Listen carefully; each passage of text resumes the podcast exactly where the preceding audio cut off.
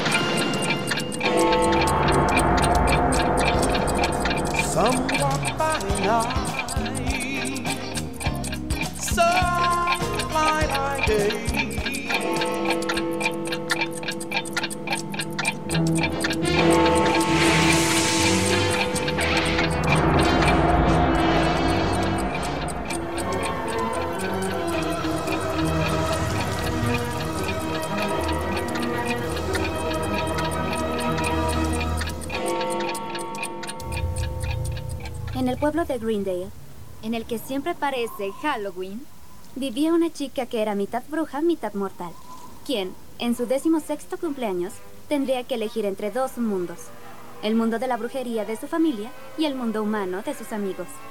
Mi nombre es Sabrina Spellman, y esa chica soy yo.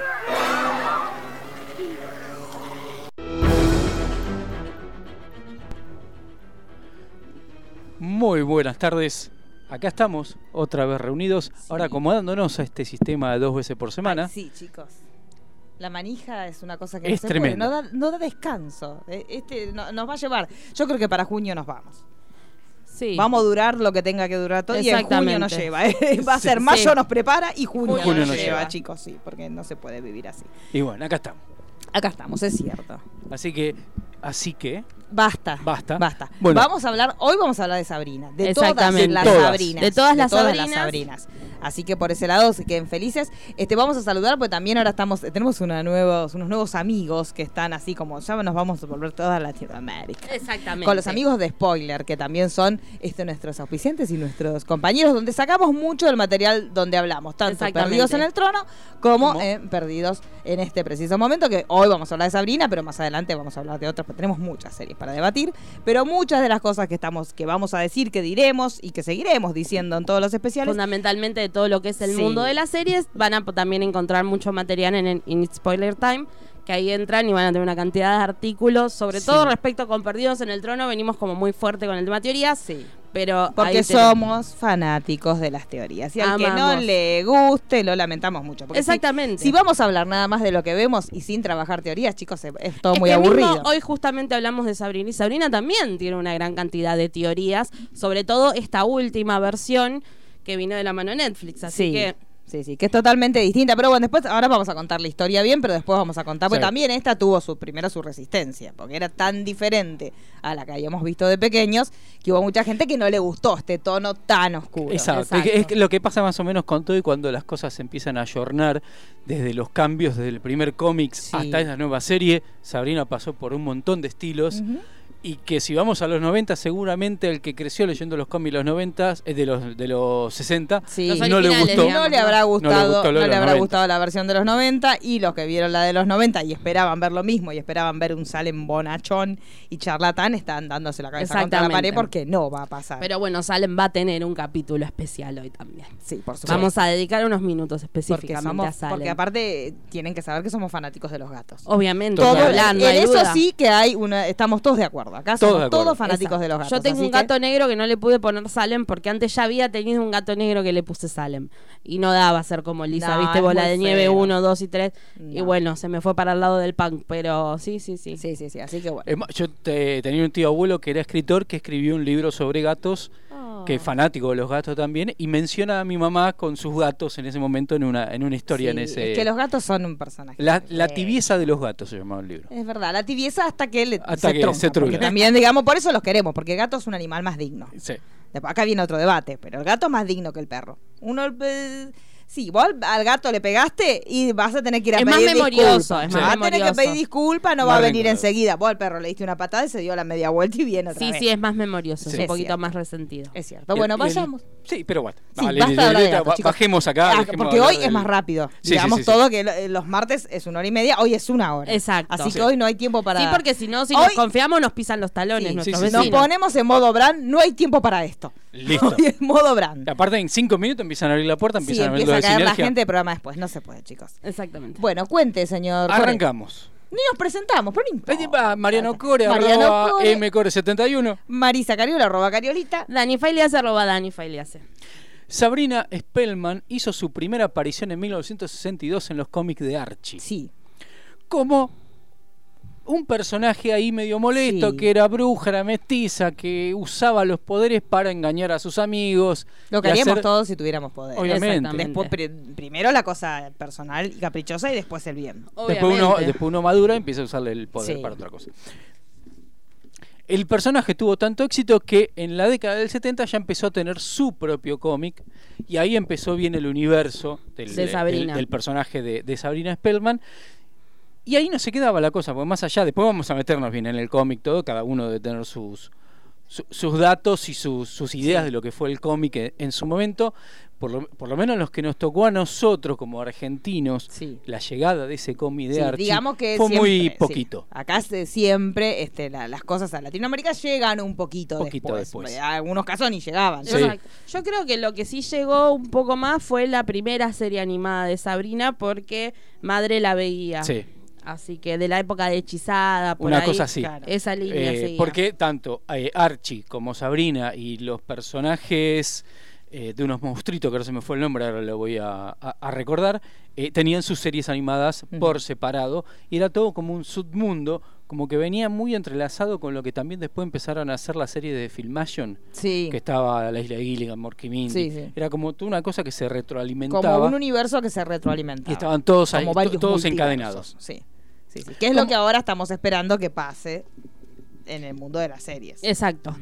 Por favor. Sí, y va a llegar. Yo sigo poniendo. Sí, yo puse mis monedas, dije. Es que en algún esto momento... va a pasar Sí, y por más que todo el mundo me se diga está sacando los muertos de encima, se Sí. está sacando Arrow y todos Apá, esos muertos, tenemos- va a empezar a poner al, emblema de una franquicia gigantesca que ahora la tiene Disney, que Sí. es Star Wars, que se pasó 15, 20 años diciendo no hago más nada de Star Wars. Sí. Y acá estamos. Sí, sí, por Así Exacto. En Sí, algún claro. momento va a llegar.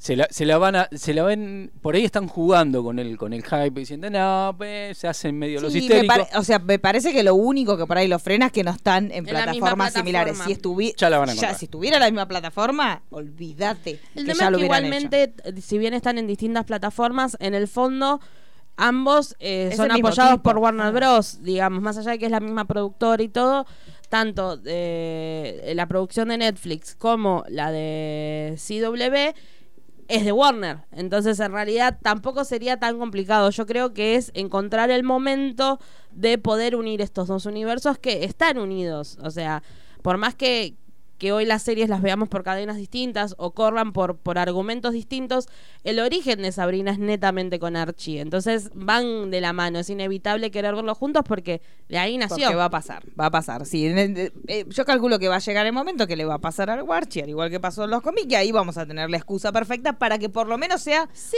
un coqueteo un de un, episodio, dos, crossover, como sea. tan acostumbrado Es que- nos tiene exacto. eh, Berlanti. Lo va a hacer en este caso. Un episodio donde ella va, lo salva, hace una brujería, ping y se vuelve. Sí, o puede Si ser directamente funciona. un especial corrido dentro de los arcos argumentales de ambas series, como por ejemplo pasó en el caso de Supernatural con Scooby-Doo, que si bien desde Supernatural lograron meter algunas referencias con respecto al arco argumental principal, Scooby-Doo no tiene nada que ver con Supernatural y sin embargo lograron hacer ese crossover. Entonces, ¿quién dice que el día de mañana, cuando esté más inventada quizás Sabrina o más encaminado para otro lado Archie, que está como llevándose para un Sí, lado mucho más oscuro. a como comenzó la serie, pueda llegar a existir algún pequeño cruce. Y aparte no, no desentona porque las dos series, digamos, eh, se, se volvieron a hacer de otra manera y una, y de- desde un lado mucho más serio dentro del, de- de- del tenor de, de cada lo que una. venían, sí, Claro. obvio. Y ayornaron todo un montón el discurso, un montón de cuestiones. Digamos que en el momento que surgió Archie era todo un discurso sobre la mujer, sobre Sí. los hombres, sobre un montón de Y sí, cuestiones porque- totalmente distintas. Y sí, se remonta a 1960, el Claro, contexto cultural Sí, sí, sí, sí. era completamente, diferente y distinto. aparte uno o, recuerda más los dibujitos como veníamos diciendo y era la pandilla de amigos medio tontos la mayoría. Y era el estilo también de esa Claro. época. El tema es que también hay que tener siempre en cuenta que tanto las, pro- las últimas producciones de Riverdale como de Sabrina nacen de otros cómics, que sí, son la referencia de los originales, pero eh, digamos como que no, no tendrían punto de comparación argumental ni estéticamente con lo que supimos ver en los 60. Exacto. El primer cómic de Sabrina, ya en solitario, fue en 1971.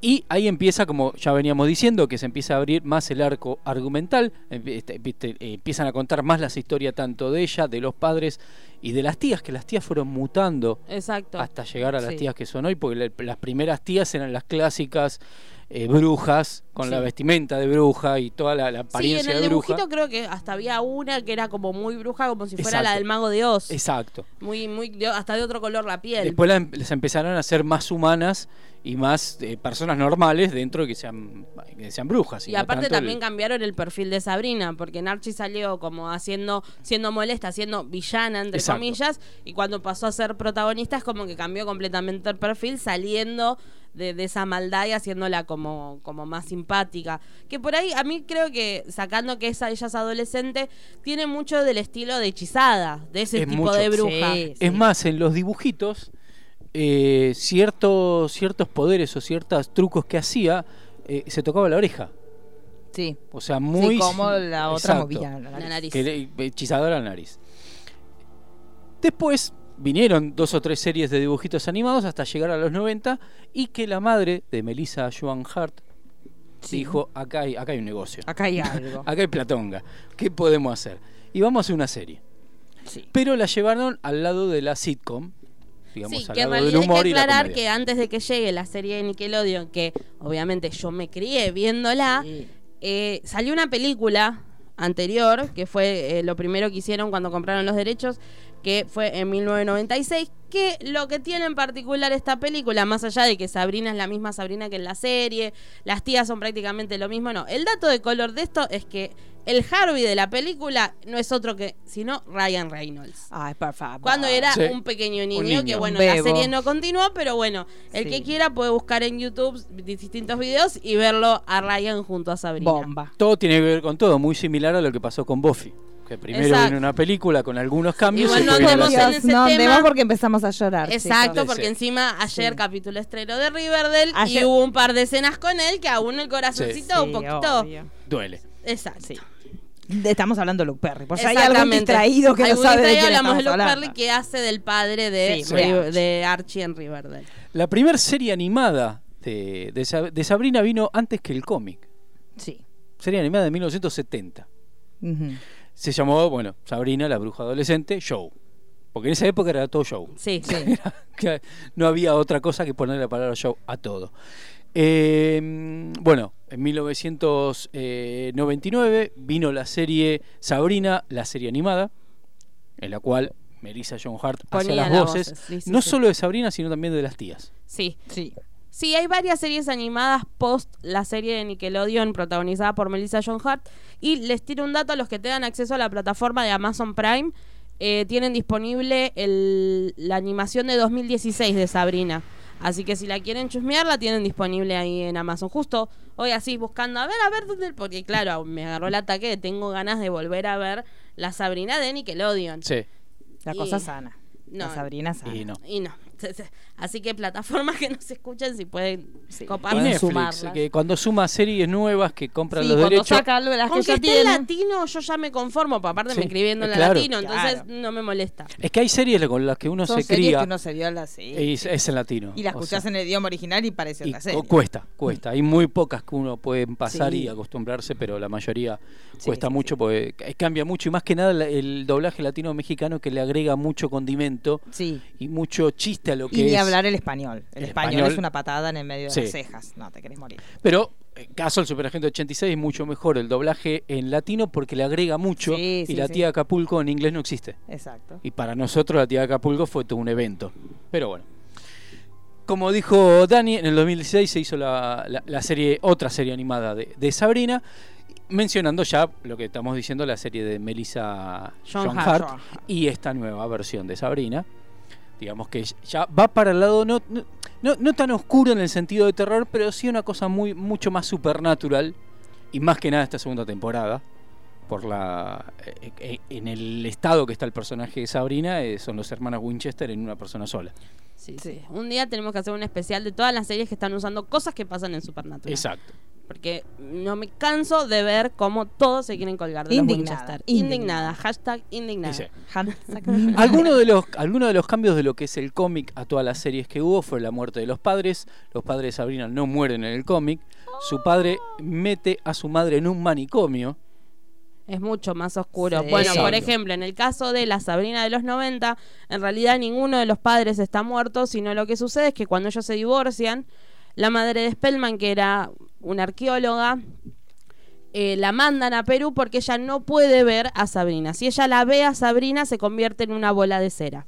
Y el padre vive en el mundo mágico y a lo largo de las todas las temporadas que tuvo la serie pudimos ver al padre. Es más, hay, eh, la Sabrina de los 90 se caracterizó por todas las estrellas invitadas que estuvo. Sí. Yo no olvido a los Backstreet Boys tomando Sí. ese jugo mágico para ser talentosos. En Sync, Avril Lavigne. Sí. Bueno, era la serie del momento y era todos serie del querían momento, estar. Todos estaban y específicamente el capítulo donde aparece Britney Spears, que en ese momento era muy amiga de Melissa John Hart porque ella había sido el- había sido parte del soundtrack de una película que había hecho Melissa John Hart.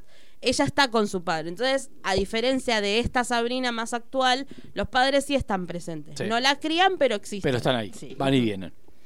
Después, las hermanas extrañas, Prudence, eh, Dorcas y Agatha, las terribles hermanas extrañas que hicieron la vida imposible a Sabrina. En la historia del cómic se trata nada más y nada menos de que Verónica, de Verónica, Lars y Betty Cooper. Sí. Es que es más, dato de color, con respecto al origen de Madame Satán, que la conocemos en la versión de Netflix de Sabrina, en los cómics quienes la traen a la vida son tanto Betty como Verónica. En cambio, en la otra, claro, al ser, aparte era otro perfil, la Sabrina de los 90 estaba completamente apuntado a un público infanto-juvenil, entonces obviamente no era tan oscura, más allá de la comedia, y no es que tenía tres villanas que la volvían loca, sino que en realidad tenía como su, su némesis, por decirlo de una manera, dentro de la escuela, que era Libby. Sí. Y eh, después por ahí tenía a su prima, que era también bruja y era bastante traviesa, que, entre paréntesis, era la hermana real de Melissa John Hart. Así que... Que fue el personaje que apareció en todas las temporadas sacando a Sabrina de la. Exacto, exacto, exacto. Y aparte, digamos, la vimos creciendo y era siempre la que le hacía algún lío. No por mala, sino porque al principio sí era como media mala. Ah, vos venís, vivís acá en el reino. Y después, poco a poco, a medida que van creciendo, cambia, pero era como la, podríamos decir, la que la volvía loca, entre comillas, Entre a nivel mágico. Sí. Otro personaje que en esta última versión tiene un cambio bastante drástico, que es Salem, que es. Sí. en la y acá no- viene no la habla. y polémica. acá fue la polémica. Sí, Claro. viene si la quieren polémica. podemos hacer un, un- un asterisco y centrarnos un cachito directamente en la existencia de Salem. Porque claro, nosotros nos criamos viendo a Salem eh, hablando con un- una ironía y un estilo ácido muy particular. Era la voz de la conciencia de Sabrina en, en muchos momentos. Y el- la cantidad de GIF con frases que quedan hasta el día de hoy nos representan en cada una de sus frases. Sí. Pero bueno, resulta que en un primer momento cuando nació Salem dentro del cómic no hablaba. Es más, ni siquiera era eh, negro, llegó a ser eh, naranja. Oh.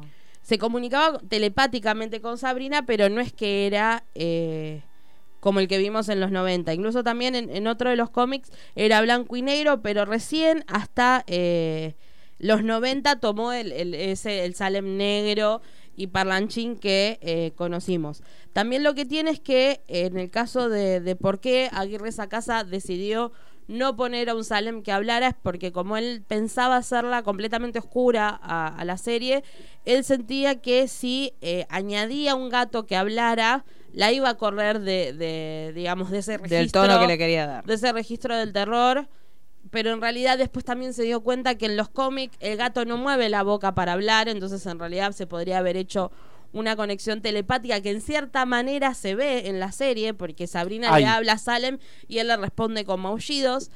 Pero bueno, también cambió el origen. Digamos, nosotros a Salem en los 90 lo conocimos como el brujo que había intentado conquistar el mundo, entonces tenía que estar un siglo convertido en gato y había quedado bajo el cuidado de Hilda y Zelda. En el caso de los cómics también maneja algo así, en otros dice que en realidad dejó plantado en el altar a una bruja muy poderosa, entonces la bruja se enojó y lo convirtió en gato.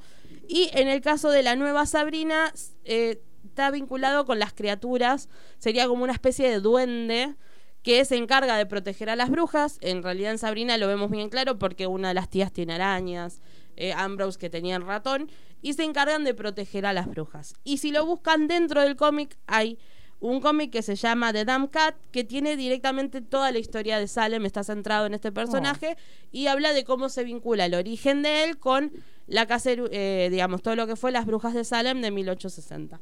Que eso, lo, si lo buscan en internet, lo van a encontrar, y ahí está. Por eso muchos rumoreaban que en esta temporada iba a haber quizás un capítulo en referencia a Salem. No lo hubo, esperamos que en las próximas Seguramente. un mimito con Salem. Seguramente lo, lo vayan a hacer. Para el que sepa inglés y le gusta bajarse cómics, están todos los cómics de Sabrina. Se encuentran fácilmente. Y en la parte, en, en esa época los cómics venían con muchas historias a- alternas más Sí. allá de la principal y con jueguitos. Y parte de los jueguitos están vinculados con Salem. Ay, Dios. Una- como si fuera una revista infantil tipo Antiojito. Sí. pero como protagonista de Salem. Vamos a escuchar un par de audios. Genial. Vamos a arrancar con eh, las tías de la serie de los 90. Solo déjame revisar. Su decimosexto cumpleaños empezó hace cinco minutos. Oh, mira, Hilda. Está levitando. Como era de esperarse. Despiértala y digámosle que es una bruja. No, déjala dormir. Entrará a una nueva escuela mañana. Además, la primera levita... Pero se vuelve aburrido rápidamente. No puedo creer que nuestra pequeña Sabrina esté creciendo. Espera a que Sabrina descubra las nuevas puertas que están por abrírsele. Espera que descubra que seguirá teniendo acné a los 600 años. Mejor vámonos antes de que despierte. Tan dulce, tan inocente. Toda una pequeña bruja. ¡Ay, ya! Así arranca la serie. Yo creo que este capítulo lo debo haber visto más de 10 veces. Fácil.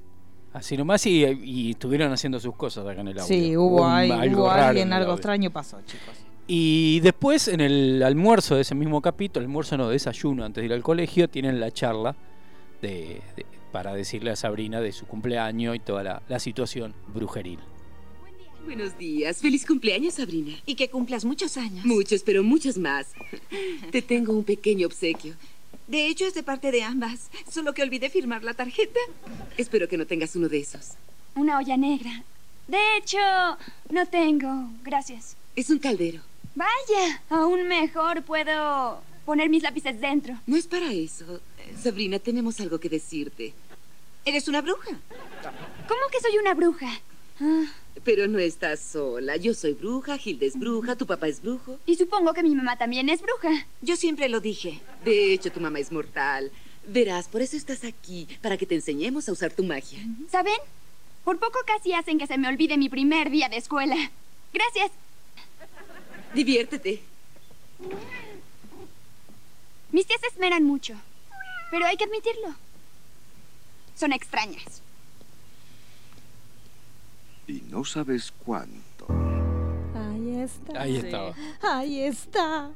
Que yo no no me acordaba tanto, le digo, pero ya no hablaba al principio y me aparece ese, Sí, sí, ese sí. augurito al Y el final. bebo. Sí, porque en realidad ella se manifiestan los poderes a sus 16 años Y es muy divertido el, el- el episodio porque su, su único poder, o sea, lo único que puede hacer es convertir eh, todo en piña.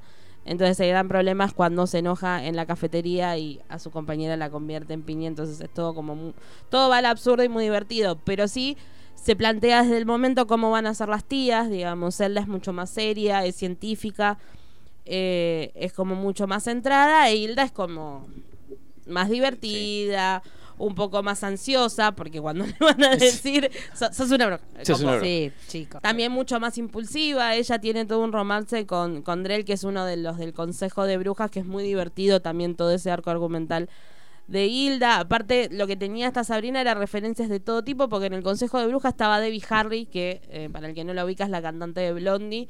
Entonces, Sí. desde esos mínimos detalles hasta todas las figuras invitadas que estuvo. Era como los Simpson eh, de la sitcom adolescentes. Sí. La que pasaban todos los artistas y de los que menos te puedes imaginar como... Claro, era, era, era convocante y era un lugar donde todos querían estar porque les daba exposición. Sí. Hay un episodio hasta que está Julio. O sea, imagínense. Sí. Eh, y lo que tiene es que, eh, claro, al empezar con Sabrina en los 16 años, empezando un instituto nuevo, la serie continuó durante sus, sus siguientes temporadas acompañando el crecimiento de Sabrina. Entonces, más allá de- del tema de magia, también la vimos llegar a la universidad, empezar su carrera dentro del periodismo, sus primeros trabajos. Hay uno de los episodios con su primer trabajo que creo que es un especial de Halloween que hace un café muy horrendo y lo tira y termina trayendo muertos vivos. Entonces siempre tenía como, como cómo esconder esa parte mágica eh, en el mundo real y bueno, culmina con, eh, con una Sabrina adulta y ya un casamiento que el que quiere lo puede buscar Sí. y andar más. Que ya en la, en la etapa universitaria ya eh, no aparecen tanto los personajes No, la que la familia no, exacto, cambia el, el- Cambia el equipo de, de amigos, cambia incluso el novio porque Harvey no es que está todo el tiempo.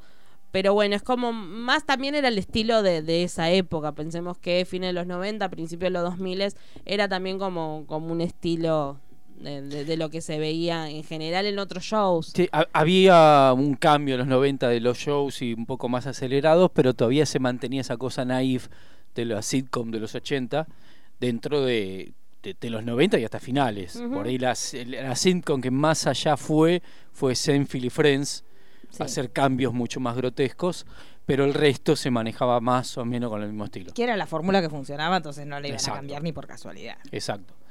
Y bueno, y llegamos a lo, a lo nuevo. Sí. Exactamente. Es verdad. Con, con mucha expectativa, mucha gente pensaba, bueno, primero resistencia, porque ya Como siempre, siempre hay una Como resistencia. siempre. Cuando se nombra el reboot, hay una resistencia. O sea, trae un público que obviamente viene por la nostalgia, pero en general ese mismo público que viene por la nostalgia se revela. ¿Qué pasa? No, no, yo la acepté desde un primer momento. Yo Sí, dije, yo firmo. Sí, sí, sí, pero no, no fue la mayoría de la gente. La mayoría Sí, de la gente estaba. pre- o sea, lo que se preguntaban era. Justamente era la, de los 90 era muy blanca, era muy naif, a pesar de ser brujas tenían como una utilización de la magia que era bastante inocentona, entonces cuando vimos los primeros avances parecía que no iba a ir por ese lado, entonces la gente ya no se enganchó tanto. También la actriz no, si bien es, em, a mí me pasa en lo personal, es muy agradable la vista, pero no, no, te, no te tiene esa frescura por ahí que tenía la protagonista de los 90, entonces era como que tiene un tono distinto. Y porque tiene un tono distinto la serie, ella no, no tiene... Aparte, Melissa John Hurt se, digamos, cimentó su carrera en base a Sabrina. Sí, y era- si bien era ella el- había hecho Clarisa, Sabrina fue... O sea, hasta el día de hoy uno la ve y dice, es Sabrina. Digamos, Es que no cambió mucho tampoco. Vi No, un primer capítulo no, de la no. serie nueva que tiene con John Astin Sí. y es Sabrina. Sigue siendo ella, sí, sí, Sí. sí, por ya eso. que está en la misma plataforma y a Netflix le encantan los dos por uno, que hagan un guiñito a nosotros. Y encima la serie, no vi más capítulos, vi primero nada más, tiene la misma estética de la serie de los 90. Sí. Es naif, es una familia que le aparece una piba que supuestamente es familiar del personaje de John Astin, que en realidad la piba está mintiendo porque les quieren robar. Eh, pero todo el contexto de la serie es muy de, ese, de Nickelodeon, muy de ese estilo. Claro, claro. bueno, la cuestión es que esta serie vino con- precedida de un poco de polémica. La gente la vio, me parece que después ya, ya el primer capítulo te das cuenta que no tiene nada, Nada que ver y que si vos buscabas lo de los 90 es tiempo de bajarte. porque- No, y aparte si empezabas a analizar desde dónde nacía, porque en realidad en el caso de, de Sabrina nace de los cómics que llevan su mismo nombre, que son escritos por el director de la serie, que es Aguirre Sacasa.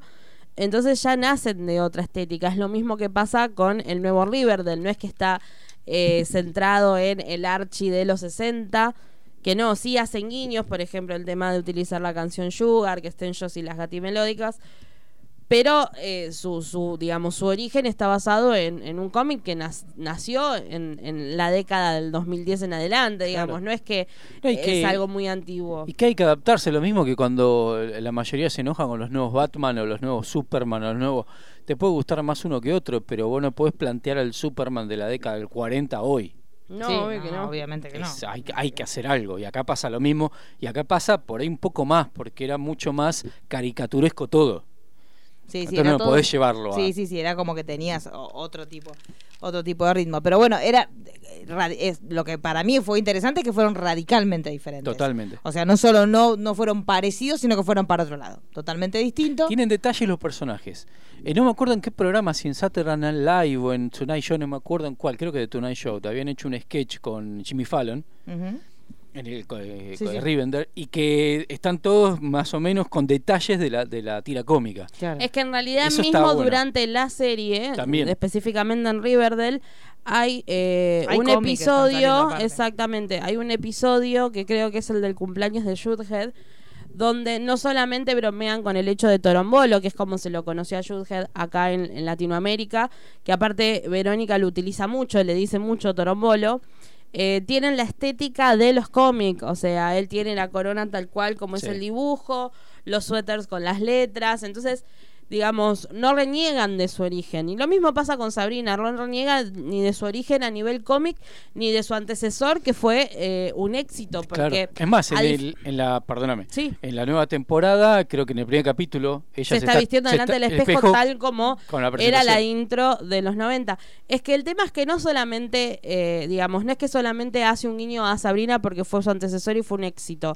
sino porque es parte de, ese universo. Es lo que, si bien hay todo un nuevo público que está conociendo a Sabrina Spellman a partir de esta serie, hay otro grupo en donde nos incluimos nosotros, que si bien le tenemos aprecio al, personaje de Sabrina en sí por los 90, también, eh, digamos, no- nos gustó esta nueva versión. Porque si bien hay un cambio drástico, obviamente, porque es mucho más oscura, porque está mucho ligada al satanismo, al ocultismo, hay referencias en la manera de construcción de los personajes, porque las tías, si bien son distintas, siguen respetando ese Sí. patrón de Zelda la seria, Hilda la flexible. Y no solamente eso, tienen algo que también logró Base Motel, que es hacerla hoy, pero con una estética de los 60. Sí. Y Sabrina tiene mucha estética del cómic. Exactamente. Sí, y de hecho no sabes exactamente en esta, Sabrina, en qué momento. ¿En qué momento es? Porque los temas que bailan, la música, no, no tenés una referencia exacta cuando está pasando todo. Porque Mm. de hecho, la mayor, por ejemplo, la- las escenas de los bailes tienen música de los 90. Sí. Entonces, pues, ¿en qué época es esto? No hay tampoco, no ves demasiado que estén manipulando tecnología como para que vos puedas No, decir. solamente creo que en la primera temporada ves a Harvey que ella lo llama por al celular, pero una vez no no, Por eso no, digo, no es pero algo no predominante. es algo que vos sepas como en otras series, por ejemplo, que se podrían mandar mensajes de texto, Sí. por ejemplo, o podrían estar whatsappeando, no ves eso. Entonces, desde ese lugar no sabes dónde estás. En esta, por ejemplo, temporada tenemos una escena del baile en el colegio y los temas que suenan son temas viejos, son temas de los 90, de los 80. Entonces, te da para pensar, bueno, esto pasa a los 80, pasa a los 90, pasa ahora. Hay determinadas cuestiones que sí tienen que ver con la agenda de ahora, con ciertos temas de identidad de género que sí se están planteando, pero también puede ser una postura que ellos tienen en cuanto a lo que quieren transmitir, lo que quieren que la serie transmita y no tiene que ver con el momento histórico. Lo que lo No, y aparte yo creo que también tiene que ver con la mística de la ciudad donde transcurre todo, que es Grindel, que mismo en Riverdale siempre se habla como que es una ciudad extraña, donde pasan cosas raras, donde la mayoría que va, por ejemplo, va si quiere que le tire las cartas, va para esa ciudad. Entonces yo creo que también tiene que ver con esa mística de la ciudad que vos no sabés dónde está parada. Tiene una mística especial, entonces puede ser que todo esto esté pasando en los 60 como ahora. La ropa, todo, o sea, no, no, hay, no, no, no hay demasiada referencia. La ropa de Sabrina, de hecho, es muy de los 60. Muy de los 60. No es nada de y- ahora. Y, salvo que, que, que la caricatura de Sabrina de los 60 es mucho más... eh, eh, Más pinapo, es, es- sí. es cultural, Sí, más sí, flaquita, sí, más sí, sí, sí. todo el estereotipo de los Sí, 60, tiene ciertos detalles de eso. Sí, sí, en sí, la para mí sí, ropa, la en- ropa de ella, por lo menos ella en lo particular, por ahí Harvey es más que podés llegar Sí. a pensar que es más contemporáneo, pero también la, la ropa de los hombres no, no, se, No se modifica tanto. modifica tanto, con el paso y del aparte tiempo. también a nivel ropa se pueden encontrar también muchos guiños con ropa de la de los 90, porque hay escenas donde está con un vestidito que era muy de los que usaba la Sabrina de los 90, tipo de plush, Sí. jumper. Entonces, digamos, También. como que yo creo que a nivel de la estética lo que logra es poder ensamblar, digamos, todas las eras de Sabrina, por decirlo de alguna manera. Arrancando que en el primer capítulo de la primera temporada, ella cuando está en el colegio con, con- con sus compañeros tiene un termo del cómic de Sabrina. Sí. O sea, eso está presente todo el Sí, tiempo. de hecho en esta temporada también cuando este, van a Cerberus, al store donde están todos los cómics, ahí tiene también, También. los cómics de Archie, se ven que están Y ahí. se ve el libro de los expedientes secretos X, Sí. hay que Sí, decirlo. sí, sí, porque por yo estaba, ahí está Mulder. Ah, Sí, es que está, yo creo que, digamos, esta versión de Sabrina tiene, tiene muchos condimentos de un montón de series. Sí, de los series, de últimos 30 películas, años y de películas. Es que yo creo que es entenderle Eh, cómo eh, funciona Greg Berlanti y Aguirre Sacas. Exacto. Y hay una escena eh, de la primera temporada que es de Salem Lot. La, la famosa Sí, escena de los sí. nenes golpeando el vidrio. Dicen la misma frase. Sí, escenas de pesadilla también, Harvey Sí. con, el, con, la- con el top croc cortito. Tal cual estaba Total, Johnny Depp. Johnny Depp en su momento, sí, pero eso es, es muy de Berlanti, Berlanti lo hacen todos los Sí, productos. digamos, eh, más sacando el tema de Sabrina, que es más oscuro, Riverdale, si, si, digamos, si ven todos los productos de ellos, ya sea Arrows, eh, Supergirl, Flash, siempre hay Legends referencias Tomorrow, constantes sí. a lo que es la cultura pop, y no solamente de los últimos 20 años, sino de No, siempre. de toda la vida. O sea, de- el, el sellito de Berlanti que siempre aparece al final, que es eh, la cabecita de él cuando es chiquito, que Sí. le dicen, Greg, move your head, y él está enfrente de la televisión, para mí es como la definición de lo que él va a hacer siempre. Siempre fue el nene frente al televisor que no lo sacas ni por casualidad. Y en base a eso, el tipo, todos los productos que tiene, va metiéndote pequeñas cositas que a él le resultaron interesantes. En el último capítulo de Legends of Tomorrow mete un número musical de Bollywood. O sea, él lo que él se le canta lo mete con la excusa que quiera. Hemos tenido unicornios asesinos. Sí. Él se da El los Legend gustos que se le canta. por eh. todos lados mete Sí, con. Flash sí te trae cosas de Glee. O sea, lo que a él le impactó en algún momento de su vida, lo pone en sus productos. Sí, aparte no solo eso, sino que también tiene la astucia de traer, Los como es por ejemplo, o, o traer actores de, de otra época, como por ejemplo es el caso de Riverdale, donde hay un montón de actores que fueron boom en los 90 y digamos volver a traerlos, o las referencias en el, en el caso de Flash, de contratar al actor que hizo la primera serie de. Flash. Y- o con como Supergirl. hizo con Mark Hamill, que lo trajo a hacer el mismo papel 20 años después, otra vez a hacer el trickster. Sí. Este, esa- esas cosas son muy de él. En esta serie yo lo vi muy moderado con eso. Sí.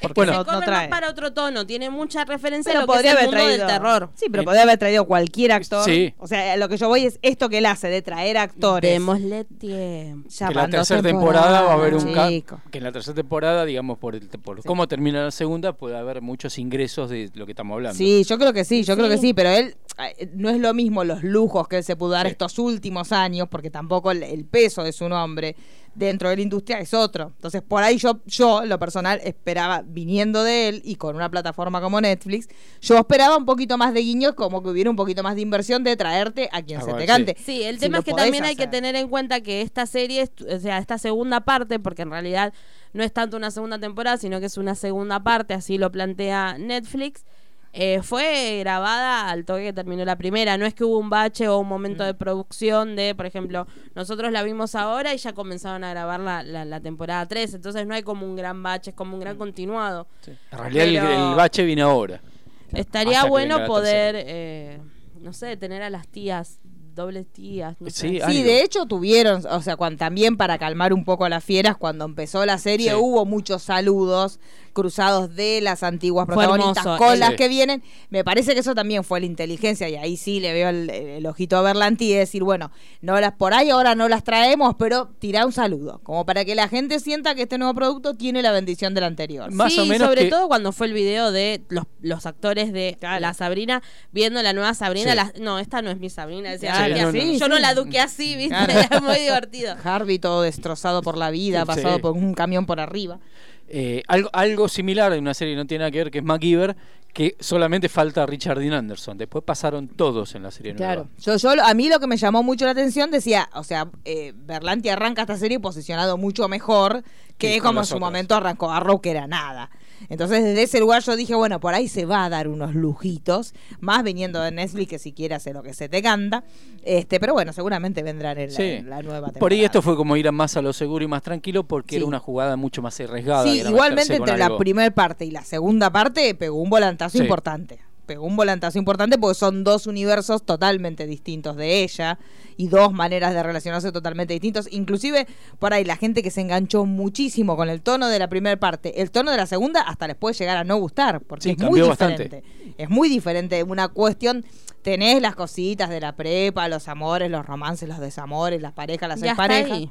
Ya Pero hasta por ahí nomás. Por eso digo, si a vos te gustó mucho la cosa de la estudiantina de tengo una chica que es tiene es bruja y está en una escuela y vemos cómo ella trata de mixturar su vida con la escuela No, con esta se metió Esta mucho no, más profundo en todo no. lo que es la magia y el mundo mágico de ella y un poquito eh, el- Apenitas apenitas lo que es el, el mundo mortal. Pero sí lo que me gusta es cómo se posiciona más con un contexto, eh, con la bajada de línea que tiene, que tiene que ver con un contexto que Está lo mucho más, que respeta. la, mucho más que en la primera. Sí, y más. lo mete de una manera muy natural que yo no lo veía desde eh, cuando Willow dice que es lesbiana en Buffy, digamos, el, cómo se manejó el tema de, de, de Susie asumiendo su, su, su identidad, a- digamos, asumiendo que ella es un chico trans y eligiendo llamarse Teo por Dorotea, Sí, que por eso fue hermoso. Pasó de una manera que está buenísimo porque debería como empezar a alimentarse desde las ficciones, poder colaborar a que realmente sea así. Yo eh, me identifico como Teo de a partir de ahora para acá a mí me dicen Teo, listo. O sea, no importa lo que tenga bajo mis pantalones. Y también lo que Y es- se sí. resolvió así sin, sin meterle una atención que en otro lado Sí. sí, hubiera quedado. Si le hubieran puesto una atención como, oh, s- le- les- No, pero también son- estuvo bueno que no fue un pase mágico. O sea, que si No, bien no. ella lo sintió y lo transmitió, también te mostró cómo a las distintas generaciones le lo manejan desde otro lugar. Este, si bien para mí la, la resolución del padre fue medio en dos segundos, te, te entendí, ya estoy, te acepto, vení que te llevo a la peluquería, eso me pareció un poco apresurado. Pa- Considerando a quién se lo está diciendo, que vos se lo digas a un congénere tuyo y que le digas, yo a partir de ahora no me siento más así, quiero que me digas Teo y lo entiendan, este, pero me pareció que el padre fueron realmente dos segundos el tiempo que le llevó a No, pero a mí me hizo acordar mucho al tema de en Sex Education, del personaje de Eric. Sí. Que también fue algo así, porque en realidad uno lo veía como reacio, pero después cuando fue finalmente la charla que fue, le dice, no, mi problema no es tu, tu elección, sino es el hecho de, De que cuidarte. yo ya viví siendo discriminada y no quiero... Creo que fue más así, en realidad ella se... O sea, el padre ya lo había leído entre líneas, porque recordemos que en la primera temporada, cuando pasa lo de su tío sí, poseído, que le decía la abominación, Sí. que el chico... sí. Ya se venía trabajando. El tema es que ahora se definió y está bueno también como teniendo el recurso de la magia no caen en el, bueno, No, ahora no. me quiero hacer chico. Ay, No, chicos, soy la así. escena, por Dios, la escena de la fractura expuesta. Ah, Esta parte. Qué fuerte. Eso es muy fuerte. Sí, la sí, fractura expuesta es una cosa que de acá lo vamos a decir No porque no la toleramos. Ay, no, ya, no, lo, no. ya no sé si ustedes vieron Suspiria, al final ustedes la nueva Suspiria. no, sí, no, sí. no, la tengo que ver. No, Por Dios y la Virgen Santa. Yo soporto cualquier cosa menos el tema de la fractura, fractura. expuesta. Fractura expuesta no. Ah, Más, si la fractura hubiera sido que le quedaba abajo del jean, póngale, Sí. que uno ve No, que se cae para adelante, pero no ves. Pero chicos, ya que muestren el hueso y de que salga la sangre de esa manera. No hace Por falta. favor, muchachos. Igual a mí No me hace pone falta. mejor el te- me pone peor el tema uñas. Ahí sí me pone No, peor. no, arrancame No, a mí- las uñas con una tenaza, hermano, pero no me Fractura, hagas una no, fractura no. fractura- expuesta. primer chicos. puesto, fractura Sí. expuesta. Segundo pasa puesto. cuando uno mira un partido de fútbol, que Sí. le pasa a alguien y en la mayoría, por suerte, está la media. Sí. Que no, que no ven Que no esto se ve porque nada. queda la pierna así. así. Bueno, Esto no la está bien. famosa fractura de, Goic- de Pumpido. Ay, por Dios santo y la Sí. Virgen, chicos, Bueno, pero bueno. Primer, Eh, primer puesto, fractura expuesta. sí. Segundo puesto, cuchillo cer- cerca de un ojo. sí, los ojos, siempre Sí, los no, ojos, no. chicos. Esas cosas Y nunca. después en un tercer puesto, lo de las uñas. Puede ser uñas, sí, Yo porque tengo uñas en primer nivel, después No. viene la fractura. Las uñas me ponen mal, pero hasta en la realidad, no en las películas. o sea, ahora, mira- ahora que me acuerdo, la tortura de Sawyer de Lost. Abajo. de- Sí, ah, la sufrí. Sí, sí, eso es de verdad. Eso es lo más triste es eso.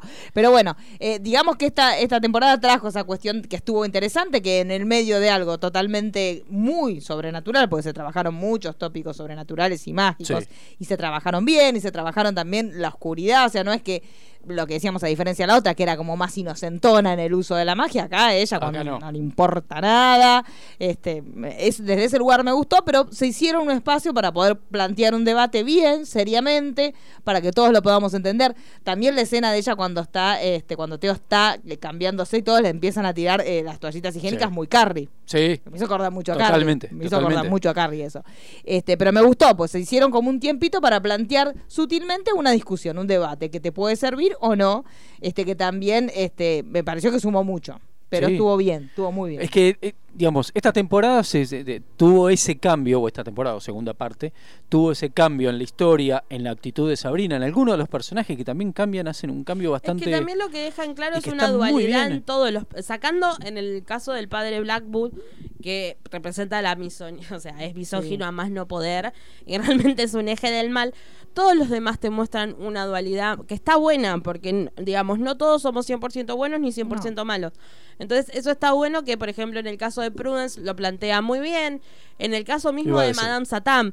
Y lo que tiene, lo que a mí me gusta es que la construcción de todos los personajes femeninos de la serie son eh, mujeres que pisan fuerte desde sus debilidades y desde sus fortalezas. Tienen, digamos, una, una postura y una mirada, a diferencia por ahí otras producciones donde eso recae solamente en la protagonista. Y es la protagonista la que enarbola la bandera. No, acá, Acá todos los personajes tienen un- una cuestión de eh, romper con mandatos, cuestionar autoridades, Sí. que en el caso de Madame Satam es hermoso porque se están metiendo directamente con volar lo que es eh, la estructura del infierno. Entonces está muy bueno eso. No es que se queda solo con eh, Sabrina es rebelde porque es adolescente y en un... No, no, no. Realmente es una mirada crítica a los roles en todos los aspectos. Mismo hasta con Zelda, que es como la más conservadora. Sin embargo, ella se permite como esas reflexiones de decir... Claro, pues vos decís, sí, lo defendés a Blackwood, pero por algo te llevaste a la hija mujer. Claro. Entonces Sí. tiene como, como, como esa alimentación que está buena y no recae en una sola persona, sino que hace que no quede como, como un recurso políticamente correcto, sino como es, es base de- del argumento de la serie.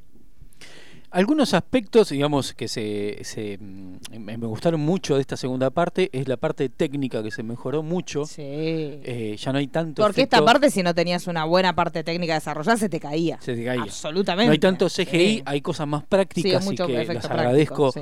las agradezco mucho. Eh, la temporada empezó un poco tranquila, después arranca, toma Sí. fuerza y, no para. No para. Después, eh, bueno, lo que estábamos hablando, los problemas que eh, con el personaje de Susie, o Teo, Sí. eh, el personaje de Dorian Gray, Sí. que eso Muy también bien. es Sí, para sí, sí. aplaudir, está muy bien. Eh, se lo extraña Salen, como dijimos, o sea, ojalá que en la tercera parte, eh, no digo que sea más protagonista, pero que tenga así su espacio, un capítulo especial o algo, o un guiño como lo, lo pasó con, con Archie. Y, y hacer ese capítulo con los looks de, Sí. de los cómics, No, es que en- también- eh, por lo menos en un capítulo hable. Sí, y aparte el tema es que también lo que le jugó en contra en el caso de Salem a esta nueva versión es que la actriz protagonista es muy alérgica a los gatos y se dio cuenta mientras grababa Grababa. con Salem. Entonces, cuando las vemos poco juntos es por eso. Pero estaría bueno que de alguna manera, no sé, le den un alergix o algo por el estilo y puedan solucionarlo, por lo menos como un mimo para, para los fans que ya somos más grandes.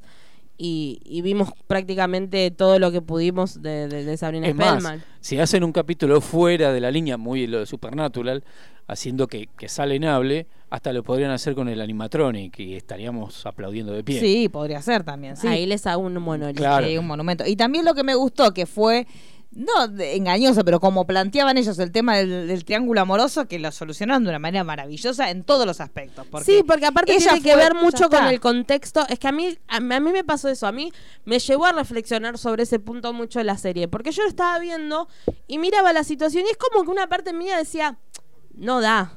O sea, es la mejor amiga Claro. con el ex. O sea, y yo misma me, me, me contestaba de decir, bueno, no, pero es, es otro contexto. Está perfecto que eh, hoy por hoy no, no se construyan esos vínculos tóxicos. Son Sí. personas que se quieren Sí, eso y me mientras se respetan y se quieren está buenísimo. Entonces, y ese momento cuando- en que ella los ve que están juntos y le empieza a agarrar. A mí me pareció como que ese momento como que muestra como el cambio de paradigma. Exacto. cuando los ve juntos y empieza, qué bronca, qué bronca, qué bronca, que y el tipo metiéndole ficha, mira, tu mejor amiga con tu ex, tu mejor amiga con tu ex. Y en un momento ya lo piensa, después lo racionaliza y dice, no, y bueno, sí, mi mejor amiga con mi ex, ¿y cuál es el problema? Y inclusive cuando ella después ya tiene, va a tener su encuentro con su nueva pareja y lo va a hablar con su amiga como diciendo, está todo bien, te vengo a contar porque sos mi amiga y te voy a contar que yo voy a tener relaciones y lo hablan como mujeres juntas que comparten esa nueva experiencia que para una mujer es re importante la primera vez y que lo querés contar con tus amigas y ella no deja de decir, no, no me voy a perder a mi amiga y no voy a dejar de tener esta charla porque ahora ella esté con una persona que yo decidí terminar. Exacto. Entonces, eso, me pareció re piola. re bueno, re piola, porque aparte es empezar a hablar de vínculos realmente sanos. Es lo que hablábamos con Sex Education y respecto a las relaciones masculinas, esa masculi- masculinidad tóxica, donde en teoría si dos hombres son amigos, uno irremediablemente tiene que ser gay y le tiene que gustar el otro. Claro. No, Sí. no es así. No, o esa y cuestión lo mismo de- pasa entre nosotras, no tenemos que competir. No. No, no, un ex no pasa, no es propiedad De eh, nadie. de nadie todo el tiempo. sí, y es de, o sea, de- de construir esa, esa, esa idea estúpida de la roba cosas, la roba novio. O sea, se termina de construir eso. Basta, ¿no? Es que no te roban nada porque nada es tuyo. Exacto. Entonces, el hecho de que vos puedas, que tengo una amiga tuya, ojo, no, a, esta generación que viene les va a costar muy poco, pero a la generación nuestra le por ahí un montón. Porque a pasaba. mí en un primer momento me pasó, o sea, me hizo ruido, fue como, che, pero es el, no, es el ex Sí, y uno los miraba y los veía, yo lo miraba la serie y los veía genuinamente felices a ellos. Y decía, pero ¿cómo Harvey se olvidó de ella? Sí, pero sí, ¿cómo la está mirando Aparte con lo que a mí me pasa es que yo soy Tim Harvey, me cae mucho mejor Harvey que Nick. Entonces era como que una parte mía... y Porque no, Harvey parece, a mí Harvey me parece más honesto. Sí. Siento que el amor de él es más puro. Sí, sí, sí. Y el sí, otro sí. es como que todo- Igual lo que me divertía mucho que se armó este trío de, de amistad con, con Teo, eh, Harvey y Ross, es muy divertido cuando empieza a ver como los conflictos entre Ross y Harvey. Porque es muy divertido cuando Sabrina está sobre el tejado, que él va y le dice, si alguna vez me amaste, baja. Todo así muy drama, muy, Muy drama, muy telenovela. drama y la otra dice, ¿por qué le dijiste eso? Y te dice, bueno, yo de acá me voy. Me voy, Besitos.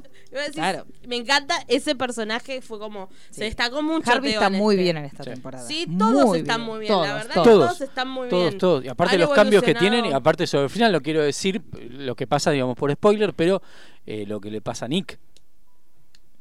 Sí, sí, sí, sí. No Que digamos. No ¿Por digamos. qué no?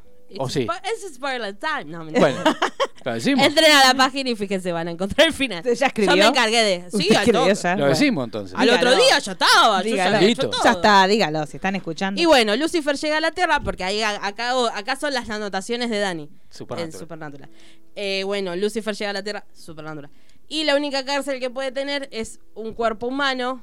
Obviamente me acordé de Supernatural, la jaula Sí, y exacto. todo lo porque... ay, o sea, Bueno, pero es el ocultismo, el ocultismo va a estar. no, obvio. Pero eso es lo igual. que te demuestra que realmente todas estas producciones se toman el trabajo en serio y no es que eh, hablan por hablar, sino que realmente se introducen en este mundo para poder dar. Llegaban a hablar mal y iban a venir todos los La fans de historia Supernatural le prendía fuego todo. La historia de Madame Satam es increíble, es divino y aparte es como desde ese relato que es prácticamente bíblico también hacen mención a lo que es el maltrato y la opresión hacia la mujer. Es hermoso. O sea, para mí es una temporada que más allá de eh, lo, lo sobrenatural y, y- y lo- lo- por ahí lo más drama adolescente, tiene una bajada de línea que la une tanto a todo lo que sucede que no queda como Sí. políticamente hay que hablar de Es esto, que- no, queda natural y no te hace ruido ni nada.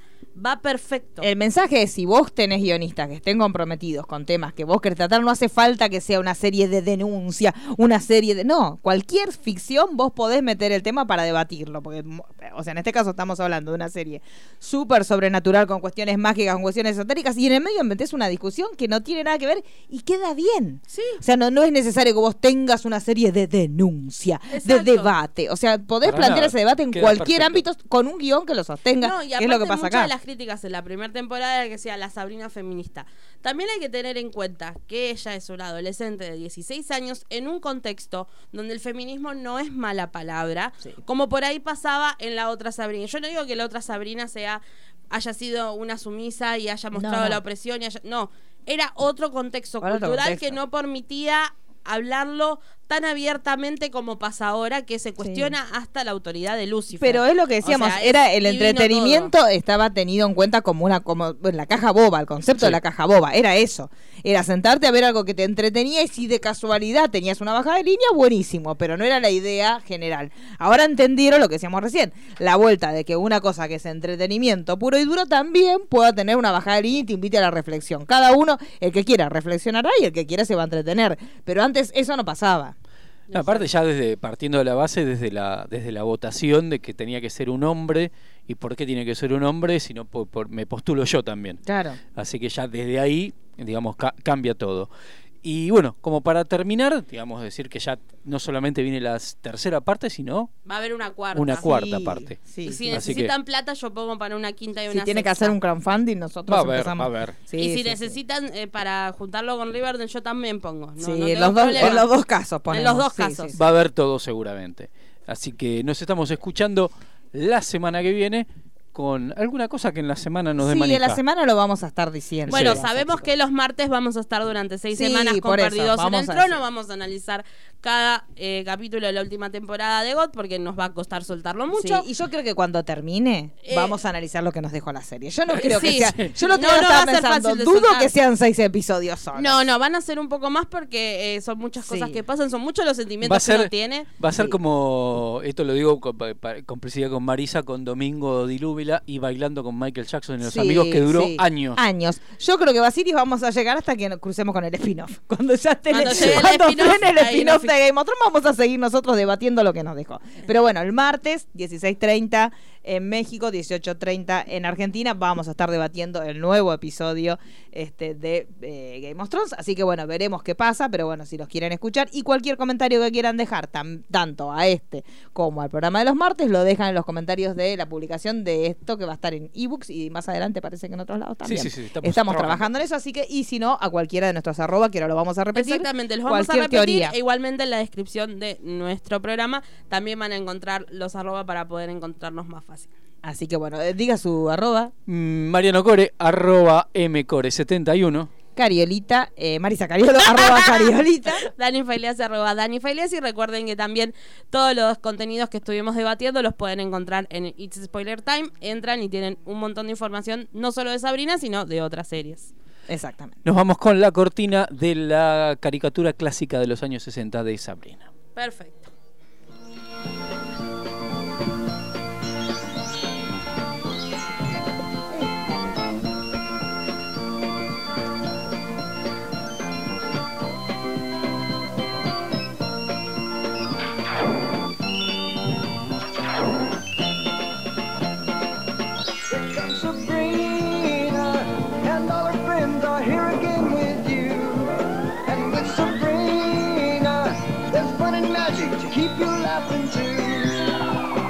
See her tug her ear, and you'll see her disappear. Yes, it's Sabrina, and her magic power can get her out of trouble.